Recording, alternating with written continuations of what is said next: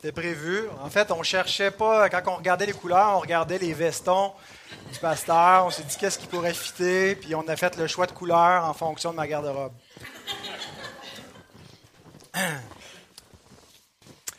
Ben, avant de prêcher la parole, euh, je vais prêcher euh, le catéchisme. C'est la parole, mais sous une autre forme. Je ne l'ai pas, mais je pense que je vais y aller par cœur. Les enfants, la semaine passée, on a commencé un nouveau catéchisme, le petit catéchisme baptiste. On a vu la première question. Qui t'a créé? L'enfant, qui t'a créé? Allez-y, allez-y. Dites-le fort. Bon, vas-y, Amélia. Dieu, c'est ça que tu as dit? Ouais, bonne réponse. Bravo, Amélia. Et on s'était arrêté surtout sur la question elle-même. Qui t'a créé? Hein, parce qu'il y a une personne qui a créé, et c'est pas juste une chose, c'est pas juste le fruit du hasard. Mais ça, c'est intéressant aussi si on reste sur encore la première question, que Dieu nous a créés. On pense quand Dieu crée, il n'y a rien, puis à un moment donné, il y a une création qui apparaît par la parole de Dieu qui commande au monde d'exister, qui appelle la lumière, la lumière brille, qui appelle les choses qui ne sont pas et elles viennent à existence, mais nous, la façon que Dieu nous a créés, ben, euh, c'était différent. Hein? C'est par la procréation. Mais c'est que Dieu continue de créer des personnes en ayant mis dans la création, dans la nature, des mécanismes pour la reproduction. Et c'est Dieu qui continue à créer. Même si c'est votre père et votre mère qui euh, vous ont engendré, ben, ils ne vous ont pas créé. Ils vous ont engendré, c'est différent. Ils ont été impliqués dans le processus avec Dieu pour vous mener à l'existence, le processus de procréation, mais c'est Dieu qui vous a créé. Maintenant, la deuxième question. Qu'a-t-il fait d'autre en plus de te créer? Parce que c'est sûr que des fois, on pense qu'on est du centre de l'univers, mais qu'est-ce qu'il a fait en plus de toi, Caleb? Il a créé toutes choses, exactement. Donc, tout ce qui existe, tout ce qu'on peut voir, Dieu l'a créé. Hein? Dieu a aussi créé le diable. Est-ce que c'est vrai? Dieu a créé le diable? Eh oui, il ne s'est pas créé tout seul. Mais il ne l'a pas créé diable. Hein? Il l'a créé bon, il l'a créé ange, puis il s'est passé quelque chose. Baptiste, tu veux rajouter quelque chose à mon enseignement? Vas-y. Il l'a créé en ange. Voilà, exactement. C'est ce que tu voulais dire, mais je l'avais dit avant toi. Donc, exact. Dieu a créé toutes choses, tout ce qui existe, des choses les plus petites. Il y a des choses qui sont tellement petites qu'on ne peut pas les voir avec notre œil. Hein, si, on pouvait rentrer dans une cellule et qu'on voyait toute la complexité d'une cellule, c'est, presque aussi complexe que, l'univers, hein, que, notre système solaire. Il y a tellement d'éléments qui sont là, mais on ne peut pas les voir avec notre œil. Euh, mais Dieu a créé des grandes choses, euh, infiniment grandes, et des choses infiniment petites, et toutes les choses entre les deux. Il a fait toutes les belles choses qu'on peut voir, des choses qu'on trouve moins belles, mais qui ont leur raison d'être. Hein, Dieu a créé des insectes qui nous répugnent aussi, mais qui font partie du plan de Dieu. Et donc, à cause de cela, Dieu est digne d'être loué, adoré, parce qu'il est le Créateur, le seul Créateur. Alors voilà, les enfants, vous commencez à avoir une bonne théologie. On va continuer chaque semaine comme ça. Et ce matin, j'ai un message qui vous concerne en particulier, les enfants. Mon message s'appelle Transmettre l'héritage éternel à nos enfants. Alors moi, je ne vais pas essayer de faire comme Guillaume, je vais prêcher moins longtemps, ça va être plus facile pour vous de rester attentif longtemps. Mais je vous invite à ne pas être dans vos, vos cahiers de, coloriage et tout, à moins qu'à un moment donné, vous n'en pouvez vraiment plus, là, vous n'êtes plus capable de vous concentrer, là, colorier un petit peu, mais le but, c'est d'essayer de rester attentif à la parole prêchée, de rester à l'écoute et puis d'écouter ce que Dieu à vous dire. Alors, le message euh, de, ce matin, ça avait été préparé, euh, en fait, c'est dans l'occasion d'un atelier que Caroline et moi, euh, on a donné en mars dernier dans une, genre de petite conférence en ligne d'école maison. On nous avait demandé de parler sur comment favoriser la spiritualité de nos adolescents. Alors, on a des adolescents qui viennent à l'Église parce qu'ils sont obligés, mais ils ne sont pas super spirituels. Euh, comment est-ce qu'on pourrait stimuler, booster un petit peu leur intérêt pour Dieu, pour les choses d'en haut, pour la parole de Dieu? Et puis là, j'avais gardé ça en réserve. Je me suis dit, un bon moment je vais revenir de vacances quelque part, je n'aurai pas de sermon de prêt, puis je vais passer ça à l'Église. Alors, c'est ce matin. Euh, mais bon, j'ai retravaillé un petit peu quand même. Euh, puisque ben, je me suis dit, l'occasion est bonne, la rentrée, hein, on retourne les enfants à l'école, puis on se dit, bon, on a, été deux mois s'en occuper maintenant, on passe ça à quelqu'un d'autre. Mais ce n'est pas la bonne attitude, mes, frères et sœurs qui ont des enfants. Euh, notre rôle, puis je, pas, je, ne pense pas que personne fasse cela, qui se dit on se débarrasse de nos enfants à l'école. Mais la rentrée est un bon moment pour s'arrêter puis se dire bon, quel est mon rôle comme parent euh, et de, se rappeler ces choses-là. Peut-être vous dites ben, j'en ai pas d'enfants, j'en veux pas d'enfants. Euh, ben, priez pour ceux qui en ont. Peut-être vous en avez eu, vous sont rendus grands, mais vous êtes grands-parents, vous avez encore un rôle à faire. Mais il y a des enfants dans notre Église, on est tous euh, impliqués à transmettre la foi, qu'on en est nous-mêmes ou pas. Euh, nos enfants, les enfants de l'Assemblée, on a tous une responsabilité pour être des témoins devant eux, pour leur transmettre cet héritage-là. Alors, comme c'était un, message très thématique qu'on avait apporté, puis que c'est un, un, péché dans une église réformée baptiste, disons-le, de faire un message thématique, alors j'ai décidé de prendre un texte biblique pour essayer de faire fitter ça avec la conférence qu'on avait amenée. Et quel meilleur texte que Deutéronome 6, 4 à 9, que nous allons lire. Écoute, Israël, l'Éternel notre Dieu est le seul éternel. Tu aimeras l'Éternel ton Dieu de tout ton cœur, de toute ton âme et de toute ta force. Et ces commandements que je te donne aujourd'hui seront dans ton cœur. Tu les inculqueras à tes enfants, et tu en parleras quand tu seras dans ta maison, quand tu iras en voyage, quand tu te coucheras et quand tu te lèveras. Tu les liras comme un signe sur tes mains, ils seront comme des frontaux entre tes yeux.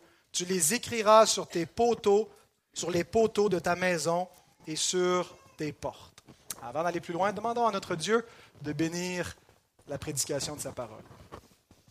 Oui, Seigneur, nous confessons avec nos pères dans la foi que la prédication de la parole de Dieu est la parole de Dieu. Et que ce que nous allons entendre, Seigneur, si c'est fidèle aux Écritures, c'est toi qui nous le dis. Alors on te prie que tu nous donnes des cœurs attentifs, non seulement pour écouter, mais aussi des cœurs obéissants pour appliquer ta parole, Seigneur, dans nos vies. On te le demande au nom de Christ, celui qui est la parole faite chair, celui qui a révélé parfaitement le Père parce qu'il fait un avec lui. Amen.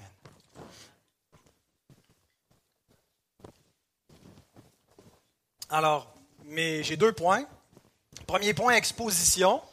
Deuxième point, application. Alors, mais notre petite conférence à Caroline et moi, c'est le deuxième point, application. Mais il fallait précéder ça par l'exposition biblique. Et ça va être surtout les applications du verset 7. Tu les inculqueras à tes enfants, tu en parleras quand tu seras dans ta maison, quand tu iras en voyage, quand tu te coucheras, quand tu te lèveras. Comment? Stimuler la spiritualité de nos ados blasés, de nos enfants euh, désintéressés et autres, euh, pour s'intéresser aux choses de Dieu. Alors, ce sera les applications, mais d'abord l'exposition verset par verset.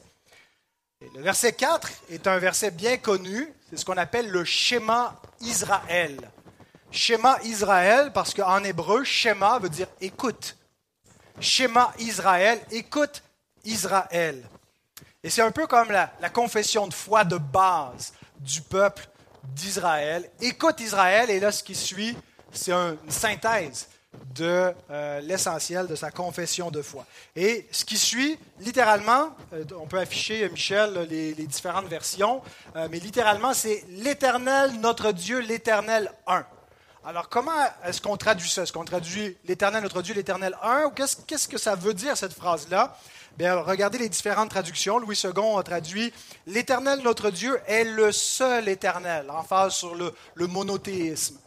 Colombe, L'Éternel, notre Dieu, est un, en phase sur l'unicité divine ou l'unité divine. On pourrait même aller jusqu'à dire la simplicité divine.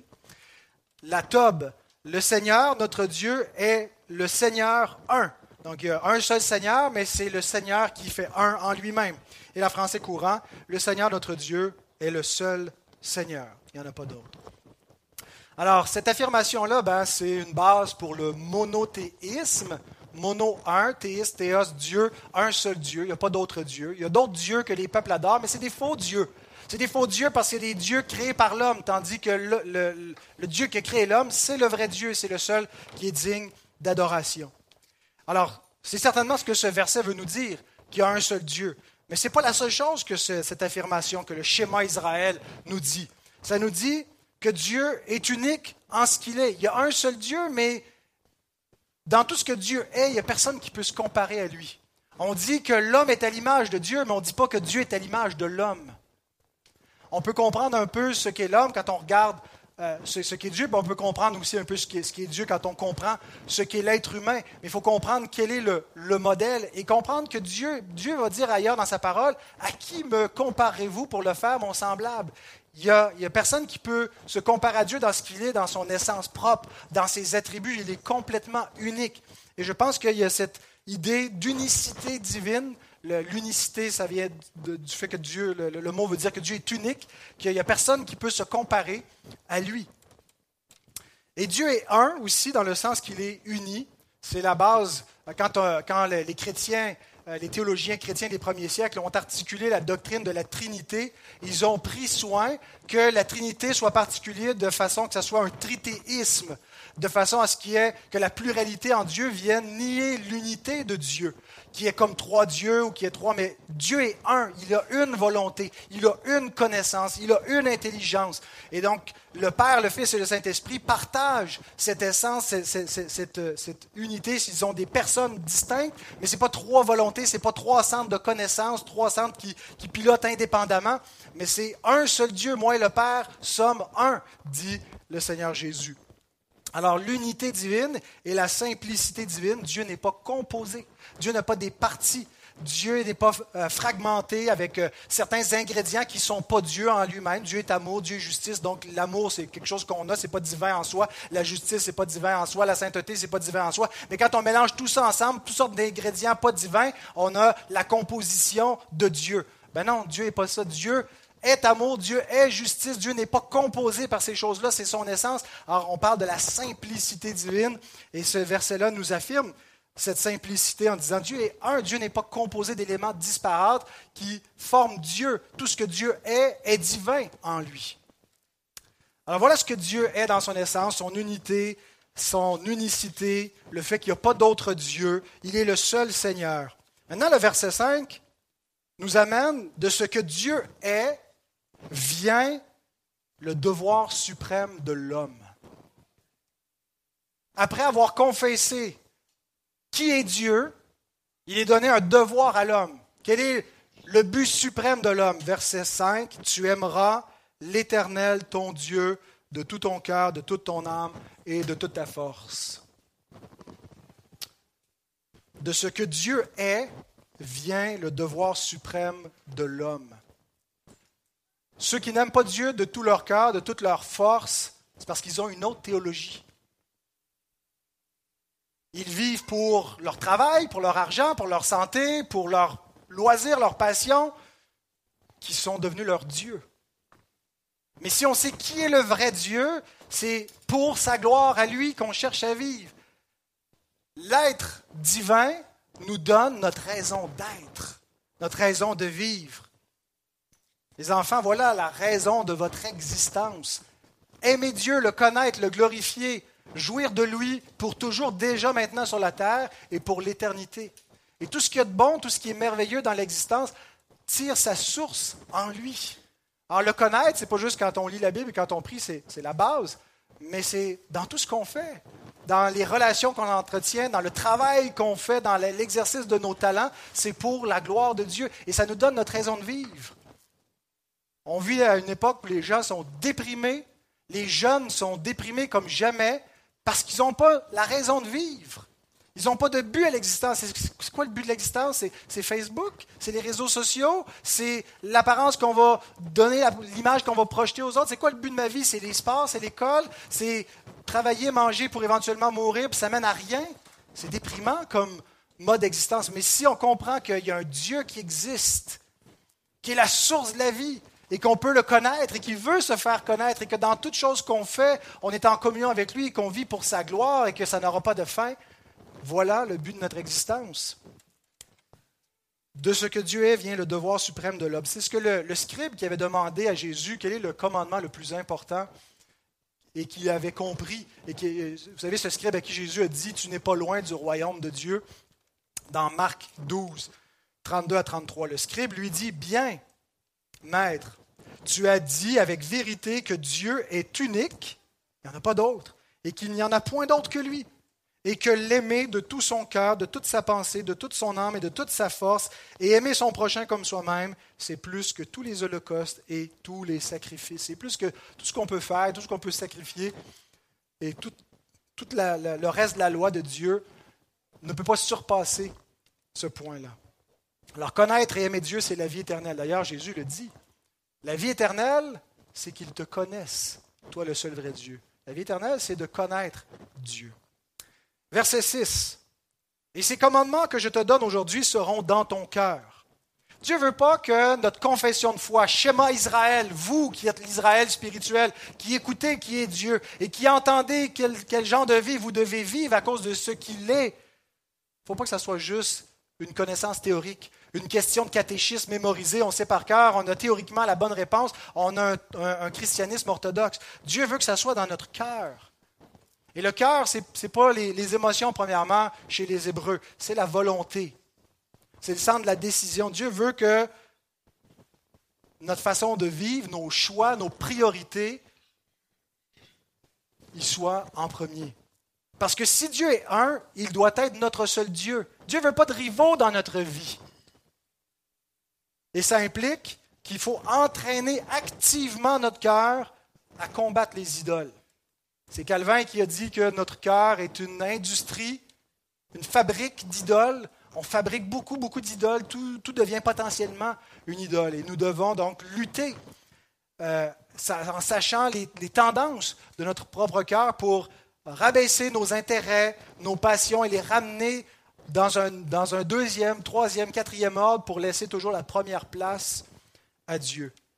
Jean Calvin écrit, en commentant le texte du Deutéronome 6, C'est ainsi que toutes les autres divinités sont réduites à néant, et qu'il est ordonné au peuple de fuir et de détester tout ce qui éloigne leur esprit de la pure connaissance de Dieu, car même si on reconnaît son nom, on le dépouille de sa majesté dès qu'il est assimilé à la multitude des autres dieux.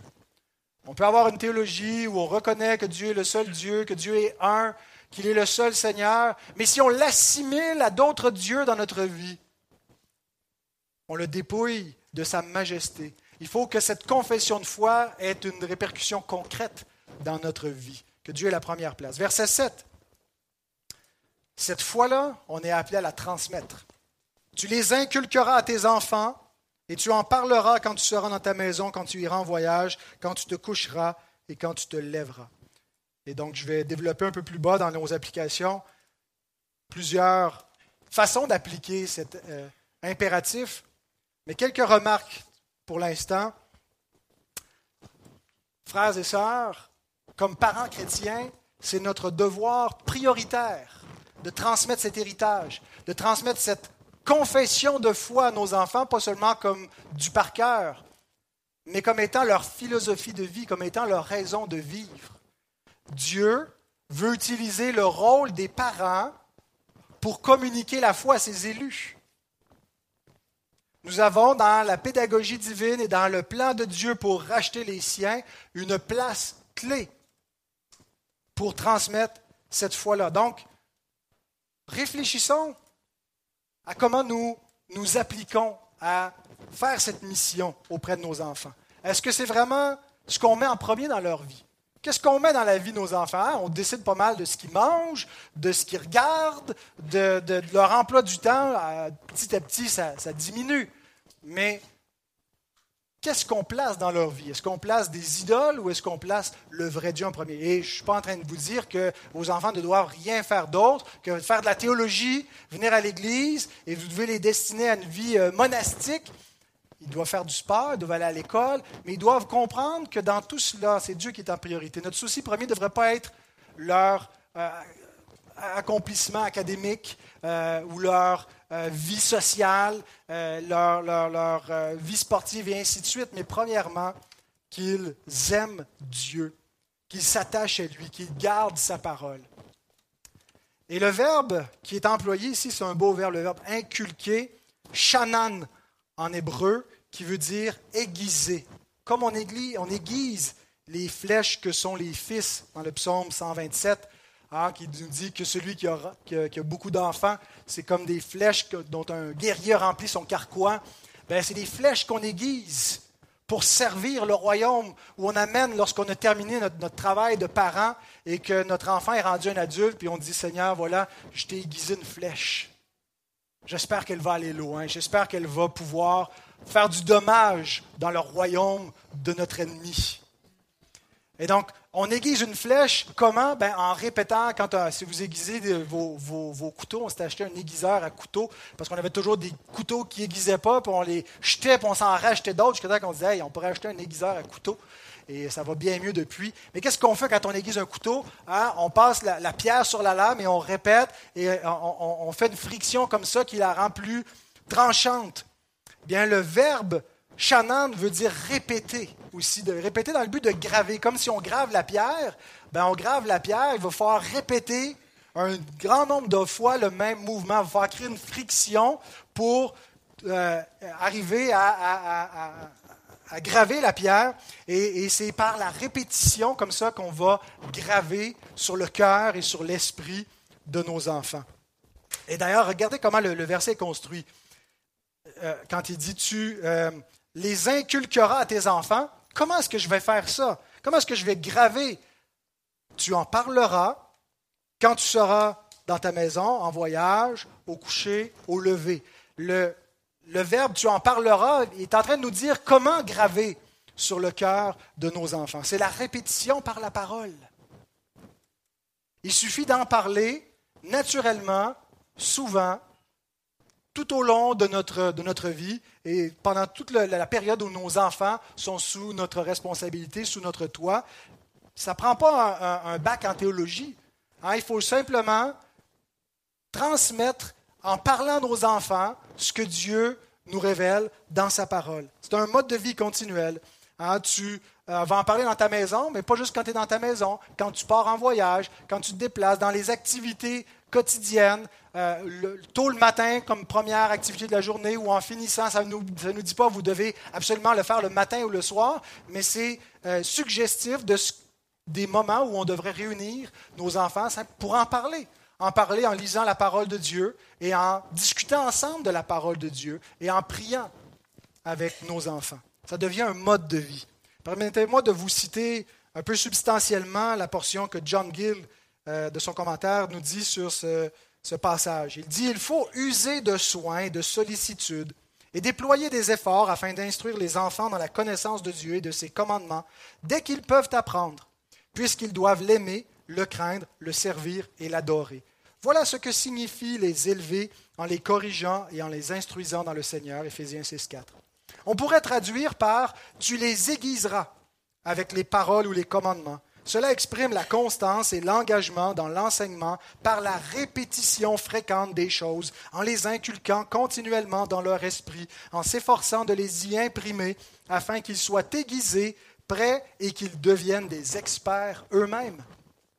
À l'heure des repas, aux heures de loisirs, ou même lorsqu'ils sont occupés à toute activité de la maison qui le permet.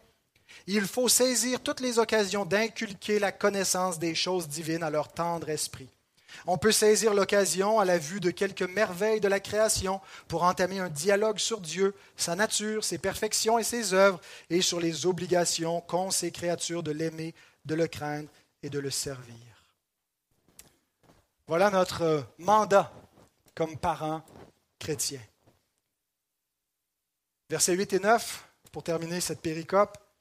Tu les liras comme un signe sur tes mains, ils seront comme des frontaux entre tes yeux. Tu les écriras sur les poteaux de ta maison et sur tes portes.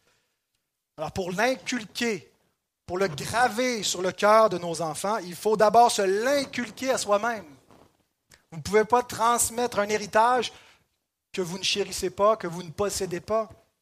Alors il faut se l'inculquer à soi-même, s'attacher la parole à soi et à sa demeure. Les Juifs le faisaient littéralement. On sait que Jésus euh, voyait même un certain degré d'hypocrisie religieuse chez les pharisiens qui, tout en transgressant la parole de Dieu, étaient bien orgueilleux de porter la parole de Dieu avec leurs phylactères où ils avaient dans, dans leurs manches euh, des portions de l'écriture sainte sur eux. Euh, donc, il faut faire plus que simplement porter un T-shirt avec des versets. Euh, ça, c'est surtout pour les autres, pour l'évangélisation, ce qu'ils vont lire. Mais l'idée ici, c'est que... Mais, et c'est bien de marquer, hein, je, pense que ça devrait être une, chose quand les gens viennent à la maison chez nous, qu'ils puissent voir distinctement que c'est une maison chrétienne. Hein, qu'il y a des versets de la parole affichés sur les murs, ou qu'il y, a des Bibles qui traînent un petit peu partout dans les raccoins, hein, de sorte que quand quelqu'un rentre chez nous, il ne peut pas échapper complètement au témoignage que la parole de Dieu lui rend. Et peut-être parfois ça peut susciter une conversation, ou en tout cas ça nous identifie comme des gens de la parole, comme des citoyens du royaume de Christ. Mais ici, c'est plus que simplement marquer notre maison ou porter des vêtements tagués avec la parole de Dieu, c'est de l'avoir dans notre cœur que la parole de Dieu soit sur notre intelligence. C'est cette idée qu'elle soit sur notre, front et qu'elle soit, euh, elle, habite richement dans notre maison, comme il est dit dans Colossiens 3,16, que la parole de Christ habite richement en vous, au milieu de vous. C'est dit à l'Église, mais je pense individuellement, c'est une réalité. On devrait lire continuellement toute notre, notre vie la parole de Dieu pour qu'elle habite richement dans nos cœurs, la connaître. La Bible, ce n'est pas un livre que tu as lu une fois, c'est fini. Je passe à un autre, je vais lire le Coran à cette heure. Hein? On lit la parole de Dieu continuellement, toujours, pour qu'elle habite richement dans nos cœurs. Et la parole nous commande de faire cela. Voilà pour l'exposition de notre texte. Maintenant, les applications que j'avais formulées comme dix commandements pour inculquer cet héritage à nos enfants. Alors, la formulation, c'est comme les dix commandements, mais ne vous fâchez pas, là, c'est dix suggestions, dix conseils généraux. Euh, J'ajoute pas à la, loi de Dieu. Dix conseils pour à la fois viser la conversion de nos enfants, mais ce qu'on veut, ce n'est pas juste qu'ils soient des convertis, mais qu'ils soient des convertis épanouis. Alors, viser leur épanouissement spirituel, viser leur santé spirituelle, leur attachement au Seigneur et qu'ils aiment sa parole et qu'ils soient prêts à le servir de tout leur cœur. Premier commandement, premier conseil, tu prieras constamment pour tes enfants. le chrétien devrait savoir qu'il ne peut rien faire ultimement pour changer le cœur de son enfant. Dieu va l'utiliser, Dieu utilise l'influence des parents, l'exemple des parents, mais c'est Dieu seul qui peut faire la différence. C'est Dieu seul qui peut sauver vos enfants. C'est Dieu seul qui peut les affermir dans ses voies. Ce qu'on veut, frères et sœurs, ce n'est pas simplement que nos enfants fassent leur prière du soir et qu'ils aient une apparence de chrétienté, de religiosité en venant à l'Église, euh, même lorsqu'ils vont devenir adultes, ils continuent cette bonne habitude. Mais ce qu'on veut, c'est que Christ les touche ce qu'on veut, c'est qu'ils l'aiment vraiment de tout leur cœur. Pas seulement sous notre regard pour essayer de nous plaire, parce qu'ils savent que ça va nous attrister s'ils s'éloignent de lui, mais qu'eux-mêmes soient attristés s'ils s'éloignent de lui. Et il faut faire exactement comme on voit dans l'Évangile, lorsque les parents amènent leurs petits-enfants, leurs enfants qui sont encore tout jeunes, en bas âge, pour faire quoi? Pour que Christ les touche. C'est notre rôle d'amener nos enfants à Christ. Ben, comment on va les amener à Christ? Ben, La prière, c'est le moyen de grâce pour amener nos enfants à Christ, pour que Christ les touche. Et vous ne terminerez pas votre mandat de prier pour eux avant de repartir au ciel. C'est jusqu'à la fin de votre vie. Vos enfants sont peut-être rendus grands, ils sont adultes, ils font leur vie, ils sont plus sous votre autorité, ils n'ont plus de compte à vous rendre. D'accord? Mais vous avez encore le devoir de prier pour eux, même s'ils marchent avec le Seigneur, parce que c'est un combat marcher avec le Seigneur. Et on veut que nos enfants glorifient Dieu. Et vous savez, il y a des gens qui croient qu'on que, a des anges gardiens. Hein, et c'était bien à la mode au début de la pandémie de dire que le personnel de la santé, c'est nos anges gardiens. Mais vous savez, les vrais anges gardiens que Dieu a donnés aux enfants, c'est leurs parents. Dieu a donné à chaque enfant des parents qui sont là pour veiller sur leur bien-être. Et si c'est des parents chrétiens qui vont prier pour eux, qui vont veiller pour leur, leur, vie spirituelle. Et ça, c'est notre rôle jusqu'à la fin de leur vie ou de la nôtre. Deuxième commandement, tu suivras cohéremment les instructions de la parole dans ton foyer. On ne peut pas penser que nos enfants vont être spirituellement épanouis si on ne prend pas au sérieux la parole de Dieu et qu'on la suit comme Pierre suivait Jésus dans la, la, passion, de loin et en le reniant. Si nous suivons la parole de Dieu de loin et en faisant plus ou moins ce qu'elle nous commande, ça risque pas de produire des, des, des fruits si abondants, si généreux. La spiritualité authentique se développe dans un environnement où la parole de Dieu est honorée. Et nos enfants vont détecter assez rapidement si on, on fait ce qu'on dit, si on fait semblant, si on feint, on, prétend qu'il n'y a rien de plus important que Dieu, qu'il est un, qu'il est le centre de l'existence, qu'on existe pour sa gloire, mais qu'on ne vit pas pour sa gloire. Il faut que notre façon de vivre puisse témoigner de notre confession de foi. Ou comme on dit, il faut que les bottines suivent les babines. Pour nos amis français en visite, les, babines, c'est les lèvres, les bottines, les, souliers. Donc il faut que notre façon de marcher, de vivre, puisse euh, refléter notre profession de foi et ne pas contredire. Euh, et, donc, dans la façon d'élever nos enfants, dans les valeurs qu'on leur communique, ne nous laissons pas influencer par le monde, par la société. Ce n'est pas la mode aujourd'hui d'élever des enfants chrétiennement. Ce fut jadis à la mode, c'était le standard. Il y avait des normes morales, des repères de, moraux dans la société qui, étaient, qui reflétaient assez bien la moralité judéo-chrétienne pour les grandes lignes. Aujourd'hui, c'est presque vu comme de l'abus parental que d'enseigner la différence entre le bien et le mal, entre l'homme et la femme à nos enfants. Ben, ne nous laissons pas intimider par une culture hostile à Dieu et appliquons la parole de Dieu et suivons-la de façon cohérente. Il faut leur inculquer les préceptes de Dieu dès leur enfance, dans leur éthique, dans leur piété, dans leur priorité. Les enfants peuvent lire la Bible. Il y a des versions de la Bible qui sont plus faciles pour eux à lire, mais vous pouvez les encourager dès qu'ils savent lire à commencer à lire des petites portions de la Bible. Dites-vous pas, ah ben, à un moment donné, vu que c'est un livre difficile, hein, ils liront quand ils seront adultes. Visez à ce que vos enfants lisent la parole de Dieu dès qu'ils sont enfants. Ils peuvent l'écouter ou lisez-leur la parole de Dieu. Et apprendre à prier. Vous savez, une réunion de prière, c'est aussi pour des enfants. Ne pensez pas que vos enfants vont fréquenter une réunion de prière? Si vous ne l'avez pas fait vous-même et s'ils ne sont jamais mis les pieds. Il faut les entraîner. ils ont une place au milieu du peuple de Dieu lorsque le peuple de Dieu se réunit pour chercher la face de Dieu. C'est là leur place. Ils sont convoqués comme le reste du peuple de Dieu. Il faut leur apprendre à mettre Dieu en premier dans leur temps, dans leurs décisions, dans leur argent. Nous, on fait ça, on a un petit compte de sous avec nos enfants qui ont commencé à gagner 10 sous, 20 sous. Là, c'est rendu cher. Ils font le gazon, là, puis même avec mon tracteur, ils n'ont rien à faire, ils trouvent ça cool, il faut que je leur donne 10 piastres. Mais, et là, ils ramassent leur, leur argent comme ça, là, dans un petit pot, puis à la fin du mois, grosso modo, ils comptent euh, parce qu'ils font un dépôt, parce que euh, je, mets, ça dans, un, compte sous mon compte de banque.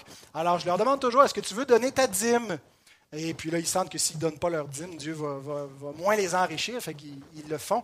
Euh, mais, au début, c'était des dîmes bien insignifiantes ou qui n'avaient pas une grande valeur. C'était comme les, deux pauvres sous de la veuve qui valaient rien.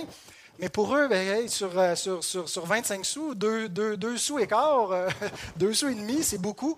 Et puis, euh, mais ça inculque un principe. Hein, tu mets Dieu en premier dans, tes revenus. C'est la première dépense. Dieu te bénit, bien, tu lui donnes en retour. Et, ils ne vont pas le catcher subitement quand ils vont avoir 25 ans s'ils ne l'ont pas appris quand, quand ils ont eu leur première paye à 2, 3 ans, 4 ans, 5 ans.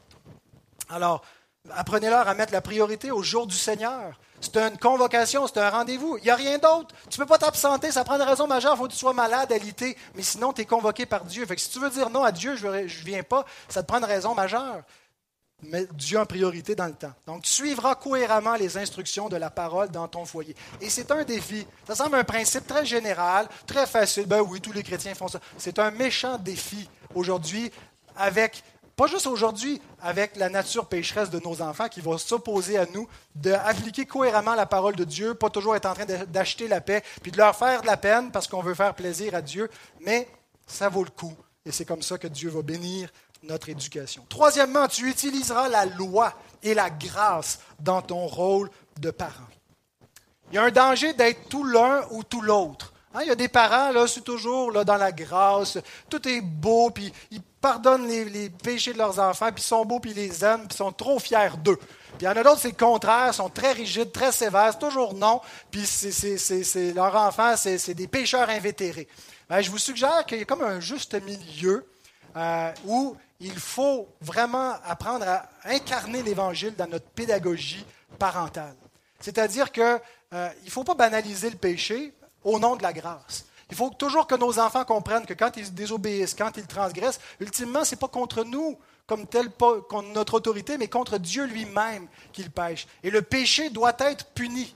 Mais pas leur donner l'impression qu'ils peuvent se sauver eux-mêmes en subissant la punition du péché.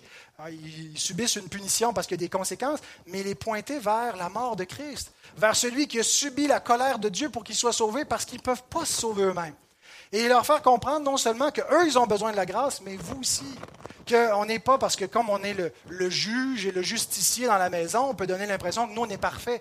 Mais nos enfants doivent comprendre qu'on on a besoin de la grâce. La grâce de Dieu est parfois de leur grâce à eux. Ça arrive qu'on doit demander pardon à nos enfants et il faut que notre pédagogie incarne ce modèle d'une grâce relationnelle. Ce n'est pas juste vertical, avec Dieu on a besoin de la grâce, mais horizontal. Dans un foyer, on a besoin de la grâce les uns envers les autres. On ne peut pas exiger que les autres soient parfaits. Il faut se pardonner et on a besoin du pardon des autres. Alors, tu vas utiliser la loi et la grâce dans ton rôle de parent. Fermeté dans la grâce, cohérence dans la grâce, comprendre bien la loi de Dieu, mais aussi le pardon inconditionnel de Dieu. Et ça, ça va révéler aussi le caractère de Dieu à nos enfants. Un Dieu juste, mais un Dieu plein de bonté. Un Dieu sévère, mais un Dieu patient et miséricordieux. Hein, c'est ce que Dieu est dans son essence. Et s'ils ont un faux portrait de Dieu, si Dieu est une espèce de grand papabi qui est mou, ils ne le respecteront pas. Mais si au contraire, Dieu est tellement sévère, puis ils ne voient pas un Père bienveillant en lui, ils vont en avoir peur, puis ils n'oseront pas s'en approcher. Ils doivent vraiment voir par notre euh, compréhension juste de l'Évangile et de la loi et de l'Évangile, du rapport entre les deux, le caractère de Dieu. Et s'ils comprennent qui est Dieu, ce qu'il est dans son essence, ils vont avoir envie de s'approcher de lui, ils vont avoir confiance en lui. Quatrièmement, tu auras une juste compréhension de la conversion. Et je, sais à qui je parle, à une église de réformés baptistes. Donc, vous devriez comprendre, savoir par parmi tous les chrétiens que vos enfants ne sont pas nés chrétiens. Ben non, ils sont nés en Adam, ils ne sont pas nés en Christ. Il faut qu'ils naissent de nouveau en Christ. Mais donc, ils sont nés morts. Ils sont nés morts spirituellement. C'est le péché originel. Et donc, ils n'ont pas besoin d'apprendre à devenir mauvais en regardant la société les corrompre. C'est en eux. C'est dans leur cœur. Vous connaissez tous la parabole de la pomme? Je vais la redire pareil, vu qu'elle est tellement bonne pour ceux qui ne l'ont jamais entendue. Ah, est-ce que les, les enfants, écoutez, c'est le temps d'arrêter de dessiner. Je vais prendre une petite gorgée. C'est une belle illustration, ça, de d'où vient le mal. Vous savez, au, printemps, les pommiers sont en fleurs. Et euh, quand la, fleur est là, elle tombe. Mais c'est le début aussi, il y a le, début de la pomme. On ne la voit pas encore, mais le, bourgeon qui a, éclos va continuer par la suite et le fruit va être produit sur le pommier. Mais ce qui est triste parfois, on est allé aux pommes euh, hier, on a mangé des bonnes pommes, mais ça arrive parfois, c'est plus rare peut-être aujourd'hui parce qu'on contrôle mieux, qu'une pomme soit contaminée par un verre. Est-ce que vous avez déjà vu ça, les enfants, un verre dans une pomme? ça, enlève le goût de la manger comme. Ben, des fois, euh, tu peux savoir, avant de croquer dans la pomme, s'il y a peut-être un verre dedans, parce qu'il y a un trou dans la pomme. Fait que si tu vois un trou, ça veut dire qu'il y a un verre qui s'est fait un chemin puis il est dans la pomme, hein? Est-ce que vous êtes d'accord avec ça? Fait que s'il y a un trou dans une pomme, ça veut dire qu'il y a un verre puis il ne faut pas la manger. Ben non! S'il y a un trou dans une pomme, ça veut dire qu'il est sorti de la pomme. Mais comment il a fait pour rentrer? Savez-vous comment le verre a fait pour rentrer dans la pomme, pour pouvoir faire un trou pour en sortir? Il était déjà là. Déjà dans la pomme. Il a été formé avec au printemps. Hein, il y a des insectes qui, vont butiner puis qui vont polliniser. Puis des fois, il y a des larves qui sont déposées par des insectes dans les fleurs des pommiers. Puis là, la pomme, elle va grossir avec. Puis il y a une toute petite larve microscopique qu'on ne voit pas qui est dans le cœur de la pomme à mesure que la pomme grossit, ben, la larve grossit, puis ça devient une bébite dégueu qui va vouloir sortir et se manifester au jour. Et c'est pour ça que maintenant, la plupart des, euh, des pommiculteurs vont mettre des insecticides au printemps, puis on a des, beaux, des belles pommes, euh, plein d'insecticides, mais pas de bébites. Et donc, où là où je vais en venir, les enfants, c'est que le péché n'est pas entré en vous. Il était déjà là. Vous savez, quand la colère monte en vous, que vous frappez ou que vous euh, volez ou vous mentez ou quoi que ce soit qui manifeste le péché, ben c'est comme le verre qui est sorti de la pomme et qui a montré sa grosse face sale au monde. Ben ça, c'est le péché. La Bible nous dit que le péché dans notre cœur qui se manifeste par la bouche, par les mauvaises paroles, par toutes sortes de façons qui font du mal, qui euh, détruisent souvent les, les, familles quand le péché n'est pas contrôlé. Mais le péché est déjà dans votre cœur. Pourquoi je vous dis ça? Je ne sais pas comment je. Alors, une juste compréhension de la conversion. Alors, vous êtes nés, mes enfants, pécheurs. Vous êtes nés avec le verre en vous parce qu'au commencement, il y a un gros verre, le diable, le serpent ancien, qui est venu contaminer la création. Et puis, depuis ce temps-là, ben, chaque être humain qui vient au monde a le péché en lui, puis il va éventuellement se manifester. Ça vous a été transmis par vos parents, qui l'ont reçu de leurs parents, puis on recule comme ça. C'est, pas génétique, c'est, euh, quoi? C'est spirituel. Comment c'est la, transmission par euh, génération. Je regarde les théologiens, là. C'est quoi tu dis? Ontologique, bon voilà, ça. Ah, biologique. Alors, on regardera les. non, mais il y, a des débats là-dessus sur comment. Oui, Alain? Ben, ce n'est pas la génétique, c'est pas physique, mais il y a, oui, il y a, mais par génération naturelle. Mais je pense qu'il ne faut pas aller trop loin de dire comment exactement le péché se, se, se, transmet.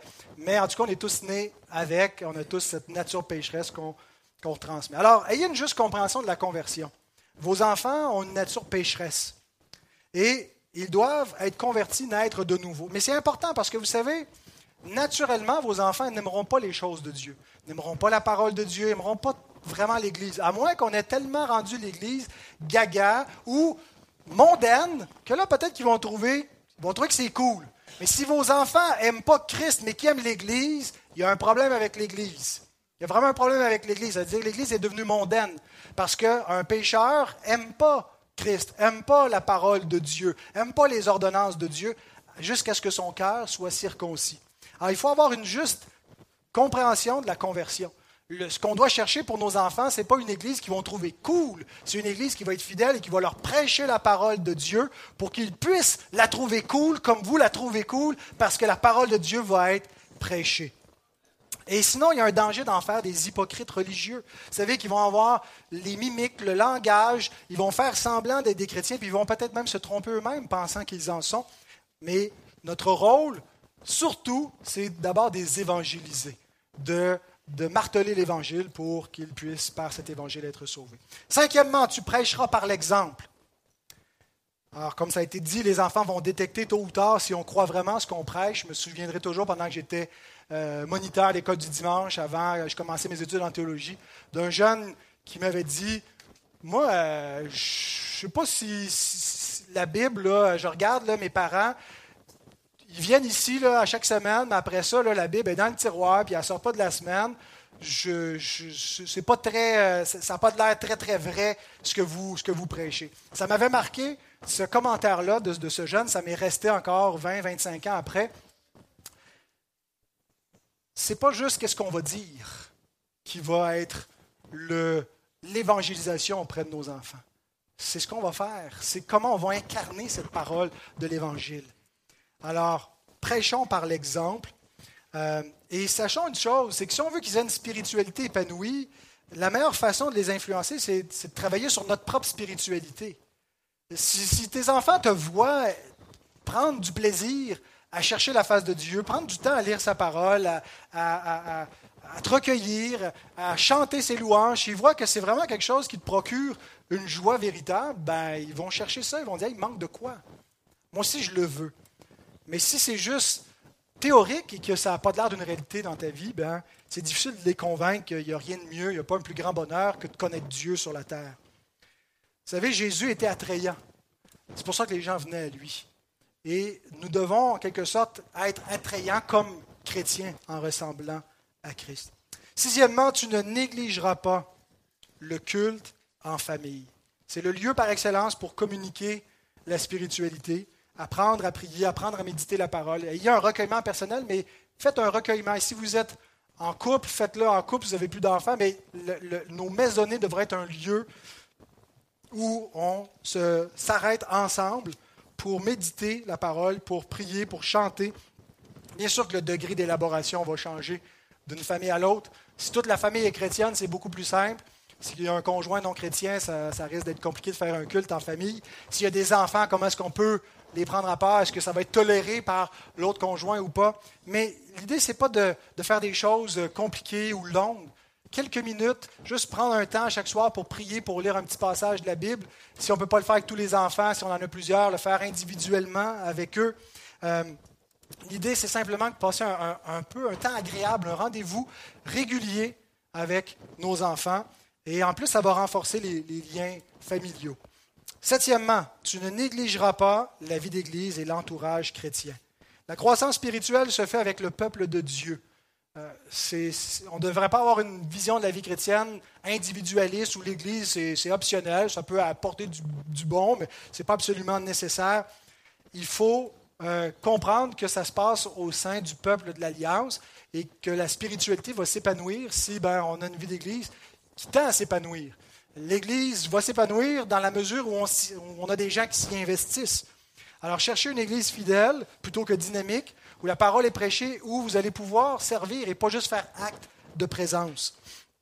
Il ne faut pas donc limiter la vie d'Église au dimanche matin, mais essayer de créer des liens fraternels pour avoir euh, des relations en dehors de l'heure dominicale pour l'hospitalité et du temps avec des frères et sœurs ailleurs que juste dans le contexte du culte. Essayer de créer des, amitiés aussi. Hein. On, invite d'autres familles, il y a des enfants, ils, se côtoient et ça crée un environnement où les enfants ben, sont exposés avec des amis chrétiens, avec des familles chrétiennes. Il y a des camps chrétiens qui existent généralement l'été. Il y a des soirées jeunesse qui existent dans des églises où assez souvent c'est recommandable. Donc, cherchons à ce qu'ils aient un entourage chrétien et des amis qui confessent le nom du Seigneur. Huitièmement, tu n'hésiteras pas à utiliser des livres pour jeunes chrétiens. Vous ne pouvez pas tout enseigner, vous ne savez pas tout, vous ne pouvez pas faire tout le travail, et nous avons d'excellents alliés euh, parmi les livres chrétiens. Il existe des livres pour les tout petits, des théologies systématiques pour des enfants de moins de 5 ans. Euh, il existe des livres pour les ados et la littérature francophone ne cesse d'augmenter. Ça vaut la peine d'aller regarder sur les, sites de publication chrétienne. Tu m'enverras mon chèque, Daniel Anderson, euh, pour la petite blog et euh, de regarder sur. Non, mais il y a beaucoup de sites. BLF Audio, votre livre gratuit. Je dis ça parce qu'Alex fait la, pub chaque semaine. Euh, il y a beaucoup de littérature et je pense qu'on devrait euh, non seulement les encourager à lire, mais lire à nos enfants. Leur lire la Bible, mais pas que la Bible. Vous savez jusqu'à quel âge vous pouvez lire à vos enfants? Au moins jusqu'à 18 ans. Je pense qu'ils vont aimer ça si on a, un temps en famille. au lieu de juste faire du Netflix, faites-en de temps en temps, mais pourquoi pas prendre un moment, une soirée, prendre une heure, euh, peut-être moins, où on passe un temps de lecture, lire des, biographies. On a une collection complète ici à l'Église des grands hommes et femmes de Dieu. Euh, Corey Ten Boone, on vient de finir William Booth. Euh, qu'est-ce qu'on a d'autre, chérie? Dans, as-tu regardé dans la la collection. William Carey, il y a d'excellents ouvrages et c'est écrit pour des, jeunes, euh, des adolescents. Euh, alors, leur faire connaître l'histoire du peuple de Dieu, ceux qui ont, souffert, ceux qui ont, porté la croix de Christ dans des contextes, et, ça leur donne de, non seulement de la connaissance, mais des modèles à suivre. Hein, parce que, bon, euh, nous, on a comme la petite vie chrétienne ordinaire, là, puis, mais quand ils, voient un peu dans, d'autres contextes, et puis euh, ils peuvent aspirer à cela. Et je pense qu'on ne devrait pas juste encourager la lecture de, livres chrétiens, mais leur, leur, donner faim et soif de, choses excellentes pour cultiver leur âme, euh, un goût pour la, littérature des grands ouvrages qui, sont, qui reflètent souvent un, regard, un point de vue chrétien sur le monde. Euh, même si ce n'est pas toujours des livres chrétiens, et discuter avec eux de ces choses-là, discuter des, films qu'on peut regarder, chrétiens ou non, des livres qu'on peut lire, et avoir ce genre de euh, discussion avec nos enfants, plutôt que juste les laisser à leur divertissement tout seuls. Saisir cet intérêt-là pour l'aspect narratif. Les enfants aiment qu'on leur raconte des histoires. Et, et, même nous, on apprend, c'est enrichissant. Alors, n'hésitez pas à le faire. Neuvième commandement, tu utiliseras des catéchismes. Euh, c'est l'enfant pauvre de la communauté évangélique, mais ça tend à changer. Euh, cela tend à changer. Euh, Satan n'a pas changé. c'est l'enfant pauvre de la communauté évangélique. Moi, je me rappelle que quand j'avais commencé à enseigner au Collège chrétien des Laurentides, ici, euh, j'avais eu le témoignage d'une maman qui était venue me voir après euh, quelques mois où j'enseignais le, le, catéchisme. Elle m'a dit Quand tu nous as annoncé que tu allais faire ça avec nos jeunes, j'étais très sceptique parce que pour elle, le catéchisme, chez les catholiques, c'était comme une foi apprise par cœur, c'était formel. Tandis que nous, chez les évangéliques, c'est la relation, c'est, on vit une expérience avec Dieu et, les catéchismes, plus ou moins. Et elle dit elle avait vu chez sa fille l'effet que ça avait produit, qu'elle avait compris euh, la, doctrine de la justification en, mémorisant son catéchisme et qui avait eu toute une séquence qui s'était placée dans, sa compréhension pour saisir l'Évangile. Parce que oui, c'est une relation, mais c'est aussi une révélation. Une révélation avec une, théologie, une saine doctrine. Et on ne réinvente pas le christianisme on va confesser la foi qui a été confessée par ceux qui ont été avant nous. Et où est-ce qu'on va la trouver? Ben, Dans des catéchismes. C'est la synthèse de l'essentiel de la foi. Donc, et c'est intéressant, à la table, vous sortez votre catéchisme. Qui t'a créé Dieu? Qu'a-t-il fait d'autre? Il a créé toutes choses. Pourquoi t'a-t-il créé toi et toutes les choses? Pour sa propre gloire. Et, ça fait un dialogue, on, on discute de ces questions-là, puis nous-mêmes, ça nous édifie. Donc, utilisez des catéchismes. Et dernier conseil, dernier commandement, tu persévéreras sans te décourager et en espérant en Dieu. Vous avez une responsabilité, mais sachez, mes frères et mes sœurs, qui êtes parents, qui êtes grands-parents, qui influencez, qui êtes grands frères et grandes sœurs dans notre Église, que tout n'est pas sur vos épaules non plus. Vous avez une responsabilité, il faut la prendre, mais il ne faut pas non plus euh, mettre un fardeau plus lourd que ce qu'il ne faut. Peut-être que vos enfants ne suivent pas le Seigneur et vous ne devez pas vous culpabiliser outre mesure. Vous avez peut-être quelque chose à, voir là-dedans, mais dans le sens où on a des négligences qu'on peut confesser à Dieu. Mais euh, ultimement, chacun est responsable devant Dieu. Et chaque parent, je pense, va essayer de faire son possible, faire tous ses efforts pour communiquer à ses enfants cet héritage. Psaume 126, 5 à 6. Ceux qui sèment avec larmes moissonneront avec chant d'allégresse. Celui qui marche en pleurant quand il porte la semence revient avec allégresse quand il porte ses gerbes.